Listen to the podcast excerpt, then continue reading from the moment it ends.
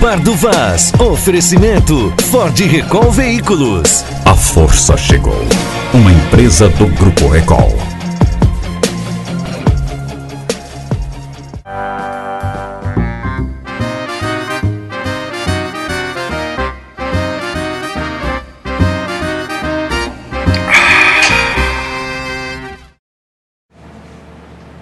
Alô, alô, tudo bem? Aqui estamos nós com mais um Bado Vaz e já dando uma informação de primeira mão, Gladson perdeu outra eleição e outra vez para Adriano.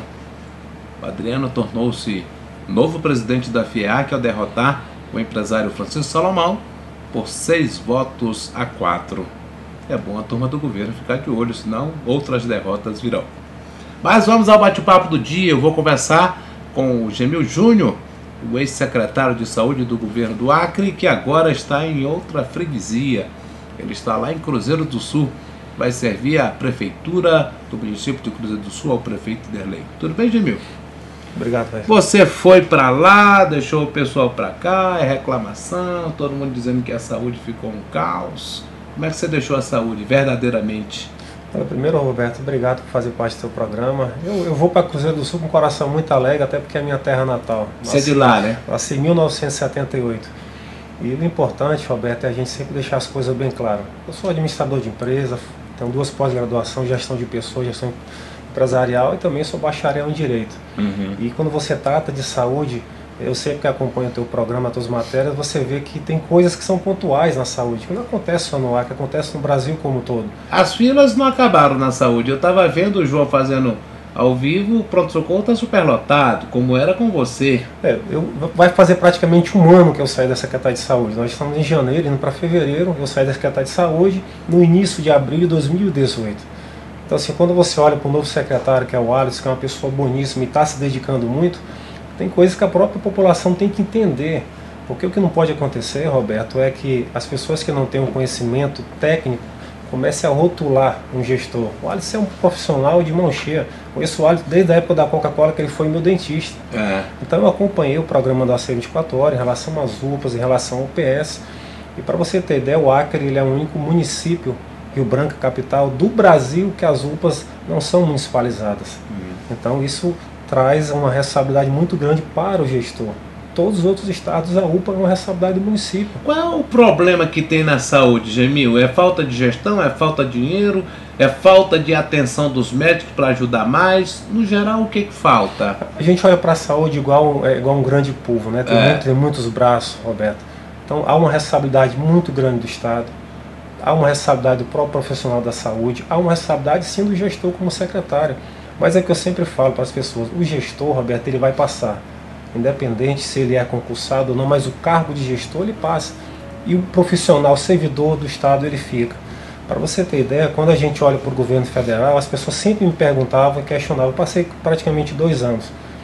Em 2013 nós tivemos um repasse com a média de 195 milhões do governo federal.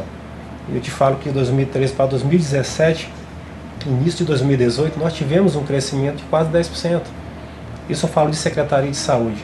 Quando você olha para o estado do Acre, aí nós tivemos um corte muito grande sim, do FPE, que é o recurso que vem para os estados, e também para o FPM, que é o recurso dos municípios. Todo prefeito sofreu com isso, não só no Brasil. O SUS não dá uma garantia de funcionamento? Na verdade, o SUS dá a garantia de funcionamento. Aí você diz, como é que funciona a Secretaria de Saúde? Nós temos a fonte 100, que é a contrapartida do Estado, nós temos a fonte 200, que ali são as emendas parlamentares, a fonte 400, que são recursos do SUS, e a fonte 500, que ali nós falamos de convênios, que é do Banco Mundial.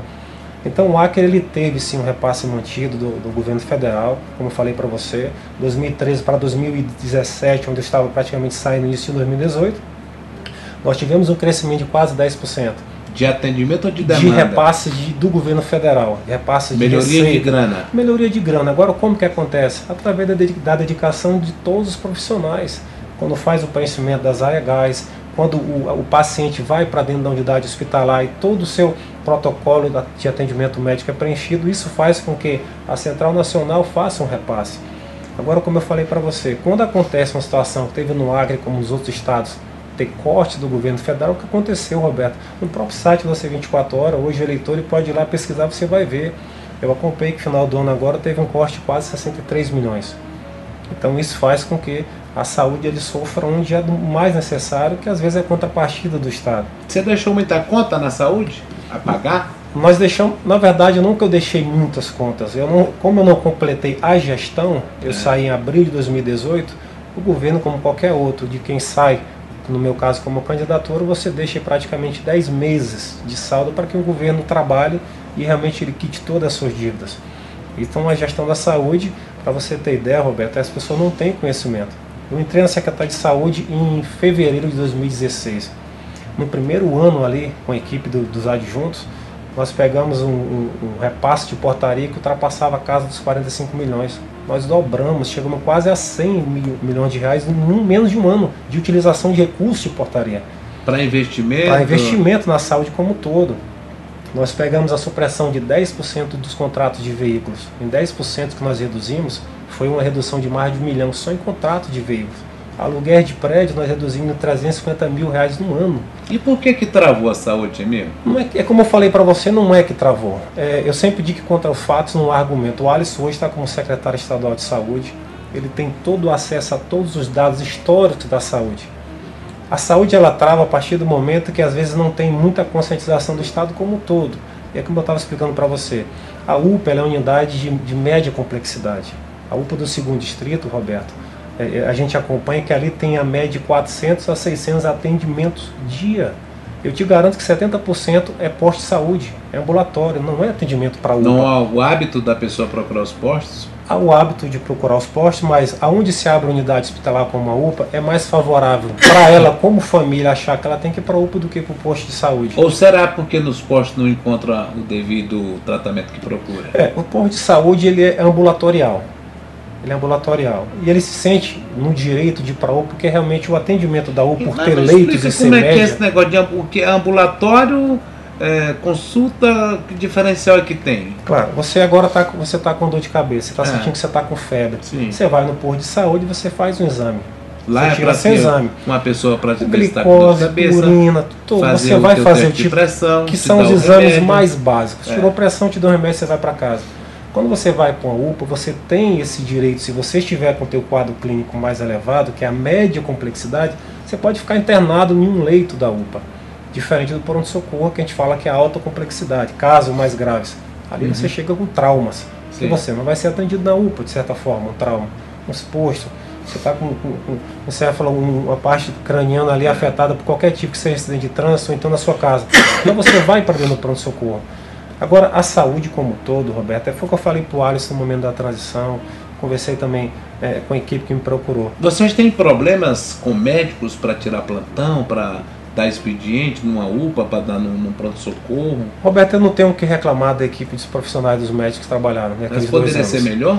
É, não é que poderia ser melhor. Eu vou, é, poderia partir... ter maior compreensão do profissional. Poderia ter melhor compreensão até de nós como cidadãos, é. de entendermos que, que se nós limitarmos o nosso atendimento para o lugar correto, nós não vamos sufocar um profissional daquele. Às vezes eu digo a imprensa como um então, todo. Então falta informação para a população. Eu acredito que tem que ser mais intensificado. embora campanhas educativas. Embora nós fizemos muitas campanhas educativas, mas a gente como população, Roberto, não pode chegar a criticar o médico que está lá na UPA e dizer assim, olha, eu estou há três horas, quatro horas aqui. Então você tem médicos no quantitativo correto para atender a média complexidade. E às vezes o profissional ele é ali realmente esculachado, é cobrado, profissional médico, enfermeiro, e ele está se dedicando. Roberto, ninguém vai para a unidade hospitalar como profissional para atender mal. Às vezes o que acontece são tantas pessoas para atender que ele olha, no, se vê numa situação que ele sabe que demora. O paciente, se ele tiver um entendimento para onde ele tem que ir, ele vai diminuir muito o fluxo. Também tem reclamação de que onde eles estão não oferece a condição para tratamento das pessoas, equipamentos quebrados, falta de falta de medicamento adequado, falta de assessoria é, para ele poder fazer um bom trabalho. Nesse final de ano, por exemplo, muitos médicos registraram boletim de ocorrência com medo que as pessoas morressem e eles fossem responsabilizados. Eu, eu, isso aí eu, eu, eu, te confesso que eu não cheguei a acompanhar é, essa você matéria. Já fora. Eu já estava fora desde é. abril, não cheguei a, a, acompanhar isso aí. Mas a gestão ela tem, ela tem como melhorar. É, na verdade, a população, Roberto, só para você ter ideia, quando você chega ali no pronto-socorro, nós reformamos, fizemos parte daquela gestão, reformamos o restaurante do pronto-socorro, fizemos parte da entrega na maternidade de Rio Branco, fizemos parte da entrega na maternidade de Feijó. Então a saúde, ela, ela deixou ali processos de licitação que serão entregues agora. Foi entregue tanto pelo ex-governador como vai ser entregue para o próprio Gladys. Você acha, você acha que o médico Sebastião Viana fez a parte dele na saúde?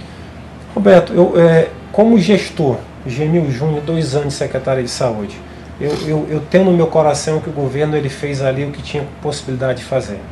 O que ele tinha possibilidade de fazer. Se você falar para mim que, que fez falta um corte do FPE para o Estado e para o município que ocasionou para a saúde, com certeza fez.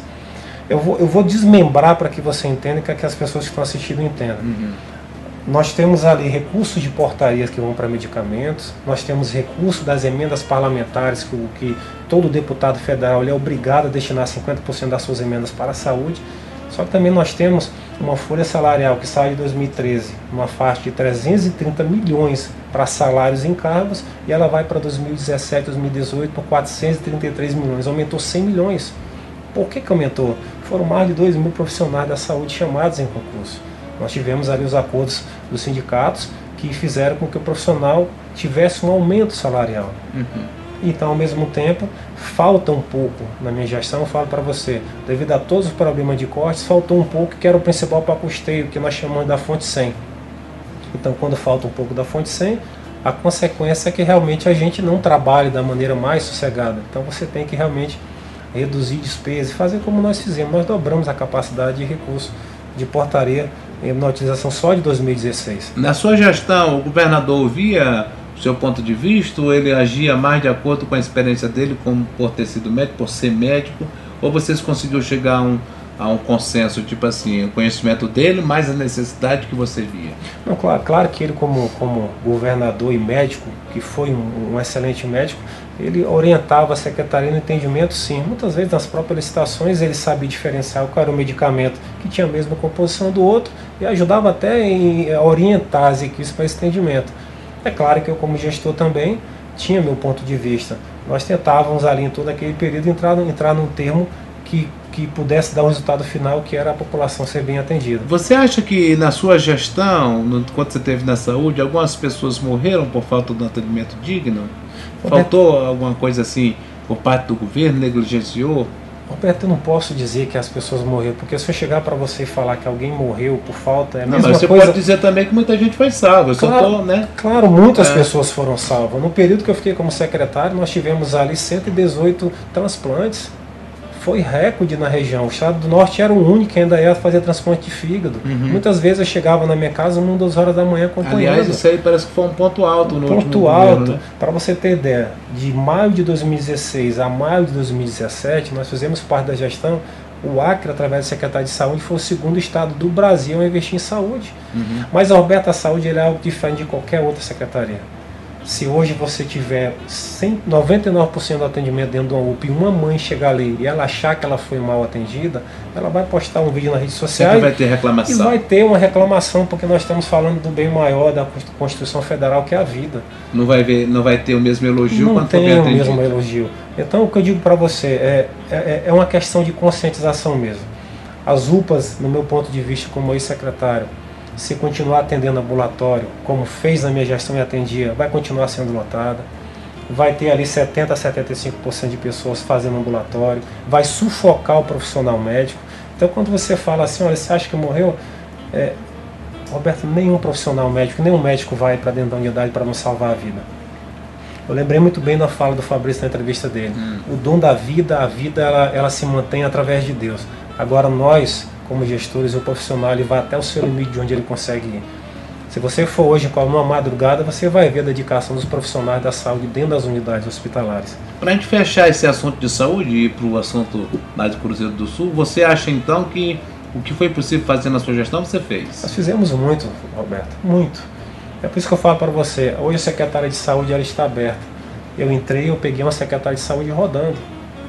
Rodando. Eu não, a única pessoa que eu cheguei a indicar para a unidade hospitalar foi o próprio Fabrício, uhum. que estava na UPA da Sobral. Nós levamos para o próprio uma bela da revelação. Uma bela da revelação, tanto é que agora assume é. no, governo, no, no, governo do eleito Gladys Cameli é. a central de leitos. Sim, então sim. foi a única indicação que eu tive como gestor no estado do Acre, foi o Fabrício. peguei a secretaria com contratos que já tinham, que estavam vigentes, e nós demos continuidade da melhor maneira possível.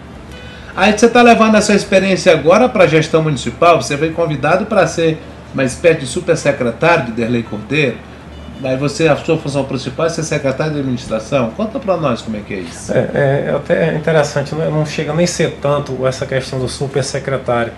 Em 2014 eu tive uma experiência no Acre. Eu trabalhei mais de um ano numa empresa que e, e nessa empresa eu fiquei responsável em acompanhar seis bairros de infraestrutura, desde a terraplanagem até o CBQU, acompanhar toda a questão da infraestrutura de saneamento. Então cheguei, embora não seja engenheiro, eu tenho um pouco de conhecimento nessa área fui convidado pelo prefeito Terley para ir para Cruzeiro do Sul, assumindo a Secretaria de Administração, Gestão e Administração, e também respondendo pela Secretaria de Obras. Uhum. O prefeito Derlei, com menos de 48 horas, ele já lança ali para o primeiro tapa-buraco de 2019. Uhum. E ele realmente tem interesse em 2019 fazer com que todo o Cruzeiro do Sul, todas as ruas sejam muitas recapeadas e muitas nós vamos que nós possamos fazer um trabalho do tapa-buracos. Ele entra não só com, com a minha chegada, uhum. mas ele entra levando ali três pessoas de grande experiência.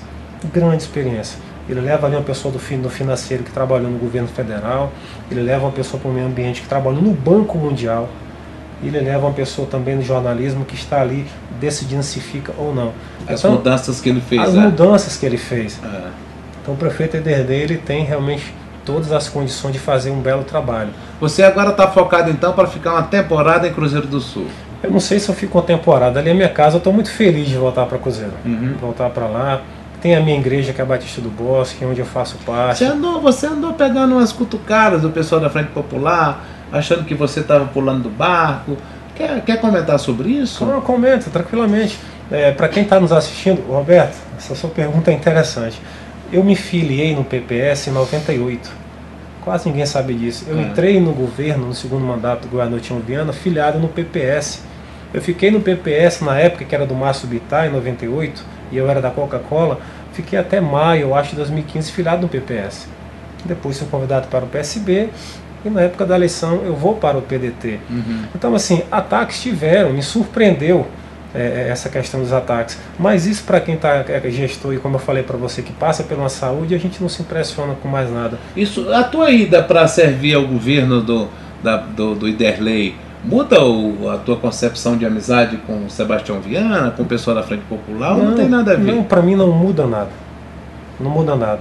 É que eu falo para você. Você não está indo lá para contar as coisas que vocês fizeram aqui. Não, não, não tenho o que contar. É que eu falei agora no teu programa duas vezes. Hum. Como gestor do Detran, como gestor da Secretaria de Saúde, assume um governo que, de certa forma, fez oposição à Frente Popular e ganhou o governo. Uhum. O secretário de Saúde tem uma máquina da secretaria e pode auditar o que ele quiser. Isso em relação estou totalmente a tranquilo. A questão do Iderlei não é essa, a questão do Iderlei é governar não lá. É governar. O Iderlei não está. O, o, o, prefeito Iderlei ele tem demonstrado que a maior preocupação dele é cuidar de Cruzeiro do Sul. Ele não se preocupou por questões políticas.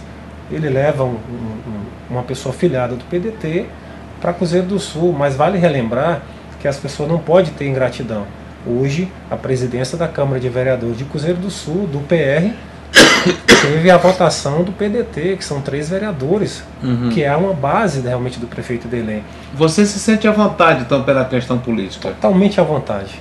Realmente, como você falou, me surpreendeu muito ter sido ali, ter visto em redes sociais, ser atacado por pessoas realmente da Frente Popular, pessoas filiadas ao PT, que eu acho realmente de, de, de grande satisfação isso.